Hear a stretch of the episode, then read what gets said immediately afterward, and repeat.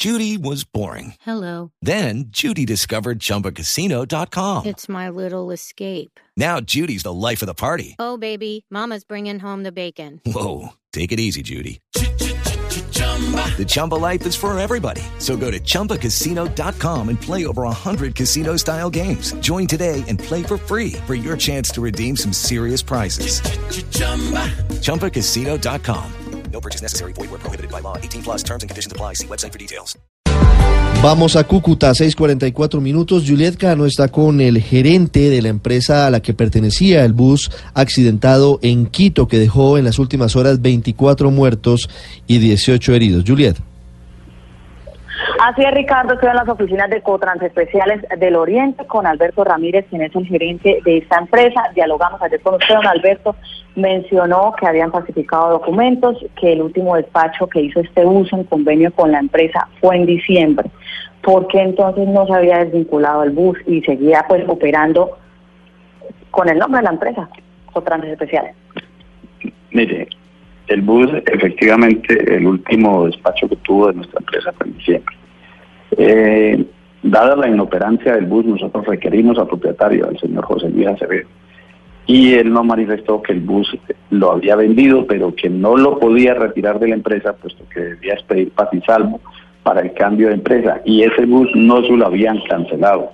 Que el señor que a quien le vendió el bus, que es un señor de Cali, no lo encontraba, que tan pronto él resolviera lo del pago del bus, que él inmediatamente lo retiraba de la empresa. Desafortunadamente ocurrió este lamentable accidente y pues no lo había desvinculado porque nosotros para iniciar un proceso de desvinculación de manera unilateral debemos cumplir unos requisitos y para poder desvincular un vehículo es necesario que haya la solicitud del propietario. Si lo hacemos de manera unilateral, unilateral debemos respetar el debido proceso. Señor Ramírez, buenos días. Muy buenos días. Señor Ramírez, entendiendo que debe haber un debido proceso, hay varias cosas que no cuadran en toda esta historia. ¿Usted conoce a Gino de Jesús Moreno? Claro que lo conozco, él era el anterior gerente de la empresa. Yo le recibí la empresa a él. ¿Cuándo le recibió la empresa? Yo le recibí, el, yo me posicioné, el, mejor dicho, el acta de recibido de la empresa está con fecha 11 de enero de 2018. 11 de enero, desde ese día está usted actuando. Hay una Sí, cosa señor, muy extraña. como- Hay, hay una cosa muy extraña. Sí, lo escucho. Aparezco desde el 11 de enero como representante legal de la empresa, registrado en la Cámara de Comercio como representante legal desde el 11 de enero de 2018. Señor Ramírez, usted seguramente se habrá enterado de que hay un eh, acuerdo firmado el pasado 10 de agosto por Gino de Jesús Moreno, su antecesor, con una de las personas que habría contratado el viaje fatal a Quito. ¿Eso cómo lo explican? ¿Qué explicación tiene que una persona que ya no es gerente ni representante legal de su empresa, de Cotran Servicios, siga firmando papeles como este? Sí, mire, primero hay que precisar, porque de eso eh, yo estoy seguro, que ese documento es totalmente falso. Totalmente falso, mire. En el medio del transporte se presenta mucho, eh, hay, hay mucha actividad ilícita. Mire, ese, ese documento, le voy a comentar lo siguiente, fue expedido en Bucaramanga. Nosotros no tenemos oficinas en Bucaramanga. El señor Gino de Jesús Moreno Proailla, quien era el anterior gerente de esta empresa, actualmente es instructor del SENA en la ciudad de Cúcuta. Él precisamente renunció a esta empresa porque fue llamado por el SENA a ocupar un cargo en provisionalidad de instructor y él renunció en, en el mes de enero. Entonces, eh, él está en Cúcuta. Yo dialogué ayer en el día cuando me enteré de, este desafortunado y lamentable hecho que deja tantas personas fallecidas. Lo llamé, dialogué con él y le expliqué. Entonces él, pues, me dijo, bueno, yo no, yo no, yo, yo vivo en Cúcuta, yo no tengo nada que ver con Bucaramanga, ni he viajado a Bucaramanga. Entonces, mm, yo estoy seguro que ese documento no lo firmó él, pero, pero, en la- en- ante la gravedad de, la- de los hechos hay una cantidad de anomalías porque ese documento es totalmente falso. Primero, mire, los sellos que aparecen en ese documento no son los de nuestra empresa. Los membretes que aparecen en ese documento no son de nuestra empresa. El señor Jesús hacía desde el mes de enero no no tiene ninguna actividad, ninguna relación con nuestra empresa. Entonces, por eso yo hoy voy a proceder a instaurar una denuncia penal ante la Fiscalía, para que, porque le corresponde a las autoridades determinar qué fue lo que ocurrió con ese documento y determinar todos lo- lo- lo- los ilícitos que, que se, se presentaron con ese despacho del bus, porque es que el bus no podía estar en Ecuador. Nosotros no tenemos habilitación internacional.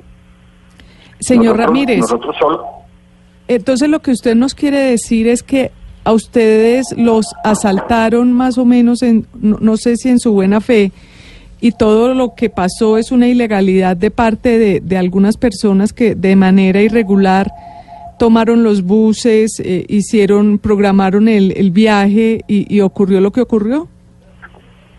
Efectivamente, esa, ese, ese viaje es totalmente irregular.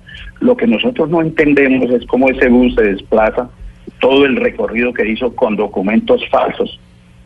Eh, el, el documento que llevaba, que, que se llama FUE, ese el, el bus y el contrato que llevaba, que acabé de citar, eh, totalmente legal. Mire, el- nosotros, nuestra empresa tiene habilitación nacional, nosotros no tenemos habilitación internacional. Eso quiere decir que nuestros vehículos no pueden salir del territorio colombiano. Es decir, que Entonces- antes de salir de Colombia en un puesto de control debieron haber advertido eso y no debieron haber permitido la salida del bus del país. Exacta, exactamente, porque es que el documento que llevaba el bus dice que Ecuador, cita unas ciudades de Ecuador, según yo, yo lo que eh, hablo con base en un documento que me mostraron, eh, incluso que está en manos de la prensa, porque me lo mostraron, de, lo vi en la prensa y en la televisión. Ese documento es totalmente falso, y pero la, lo- la preocupación nuestra es por qué ese documento, con todos los controles que hay en las vías, no lo observó la autoridad colombiana y dice Ecuador y la autoridad colombiana sabe que nuestros vehículos no pueden salir del territorio colombiano porque nosotros no tenemos habilitación internacional, nosotros tenemos solo habilitación del ministerio Sí. para operar en el territorio. Entonces, Sí. ese documento llevaba destino a Ecuador y, y como eh, todos los controles que pasó ese bus no se observó que llevaba llevaba dis- supuestamente un un contrato que decía destino a Ecuador. Es- es- eso por eso es ilícito. Señor Ramírez, pero el bus sí pertenece a la empresa de ustedes y el conductor también estaba asociado a la empresa de ustedes. En, en totalmente falso. No, no, esos conductores, incluso le doy este detalle. Eh, en el día de ayer me llamaron los familiares de uno de los conductores que posiblemente falleció porque pues me llamaron bastante compungidos a preguntarme de qué manera la, la empresa respondía por el por el conductor. Es de apellido Parra, no no preciso bien el nombre en este momento. Entonces yo le lo primero que hice fue preguntarle a la, a la, a la familiar del conductor, eh, por favor deme el nombre del conductor. Me dio el nombre del conductor y ese conductor no aparece registrado en, en nuestros eh, archivos. Sí. Nosotros, de, de cada vehículo, nosotros tenemos una carpeta donde están todos los documentos relacionados con, con cada vehículo. Pero el carro en papeles, carpeta- el carro en papeles sí está hoy afiliado a su empresa. Ah, sí, sí, eso es indudable. El vehículo está, ya le digo, el proceso, el vehículo está afiliado a nosotros y estaba en proceso de vinculación. En eso estamos supremamente claros. El vehículo aparece registrado, está en la, ante el Ministerio de Transporte, la tarjeta de operación aparece afiliado a nuestra empresa. ¿Y por qué Pero se demora tanto ese proceso? Si, si ya no está trabajando con ustedes en la práctica, si ya se ha vendido el bus, ¿por qué siguen prestándole el nombre para que siga operando? ¿Por qué no hacen ese cambio de manera rápida? Sí, sí, pero eh, recuerde que estamos en Colombia. Entonces, mire, para ¿cuál es el procedimiento? Para nosotros retirar un bus lo podemos hacer a solicitud del propietario o a iniciativa propia por cuando no cumpla con, con los requisitos que, que nos exige la superintendencia, que nos exige el ministerio. Nosotros notamos la, la inoperancia del bus con nosotros, porque ya le digo, el último fue el último contrato que ese bus lo estuvo en, diciembre del 2017 y requerimos al conductor por qué ese dónde estaba el bus y entonces fue cuando él nos informó nos nos dijo mire ese bus yo ya lo yo ya lo vendí lo, no me lo han pagado y por eso no lo he desvinculado entonces él quedó que tan pronto le cancelaran el bus no lo eh, solicitaba la desvinculación. Claro. en el hace dos tres meses le volvimos a requerir don José Luis mire el bus no no está sí tenía los seguros sí tenía todo aquí vigente SOAT eh, RCC, RCE, tarjeta de operación, tarjeta de propiedad, pero no, no presentaba ninguna actividad con nosotros.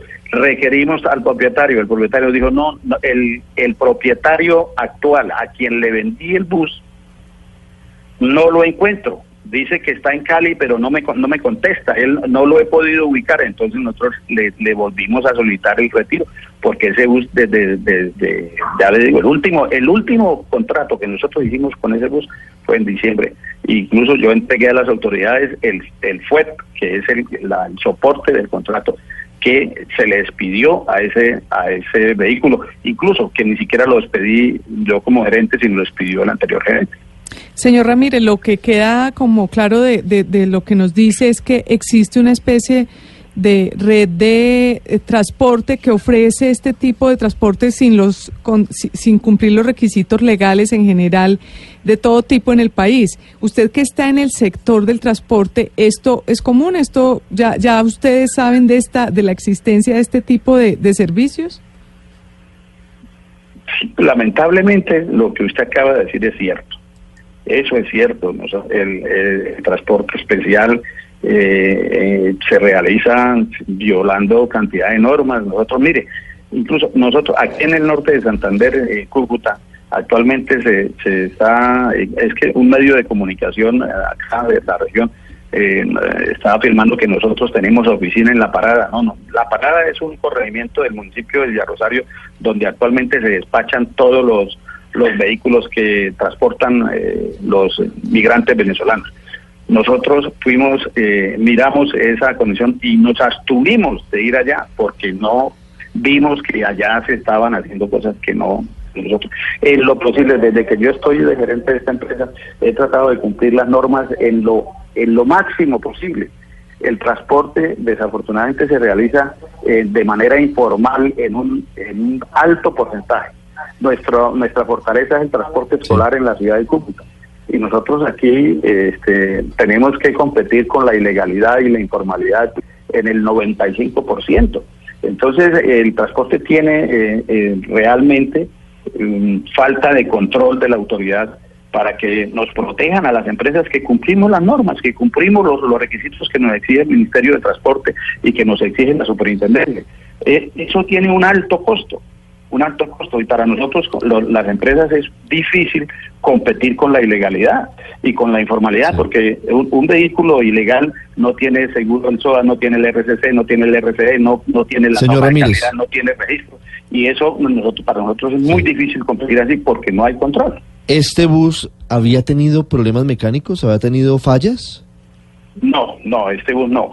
Lo que es es que yo, yo ayer sinceramente tuve una equivocación porque cuando me llamaron de la prensa, este, resulta que el señor José Luis Acevedo tiene dos buses afiliados a la empresa. El UC USA, el, accidentado USA 251 y el USA 243. Entonces la mi secretaria me pasó la carpeta del USA 243 que eh, tuvo un inconveniente, pero el bus estaba que es relacionado con que estaba estacionado y una tractomula lo, lo se estrelló contra el bus. Entonces eh, tuvo ese inconveniente. Entonces yo le di esa información a la, a la prensa de que eh, bus ahora tiene un accidente, pero no es el otro bus que ten- tiene afiliado acá, don, José Luis Acevedo. Pero ese bus no tenía ningún siniestro por parte nuestra, mientras duró la empresa, porque ese bus, cuando fue afiliado a nuestra empresa, ya era un bus usado y provenía de una empresa de transporte eh, de pasajeros. Sí. Una pregunta final, don Alberto Ramírez. En medio de la situación es indudable que la empresa tiene que responder, su empresa, Cotranservicios, porque no desafiliaron de manera oportuna el bus a pesar de que ya no estaba trabajando con ustedes.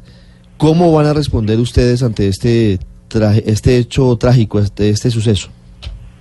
Bueno, mire, eh, eh, es, es claro que sí hay algunas responsabilidades de, de- parte nuestra, pero solo solo por tener el vehículo afiliado, porque el, 4, de la ley, el decreto 431 de 2017 establece claramente las responsabilidades de las empresas.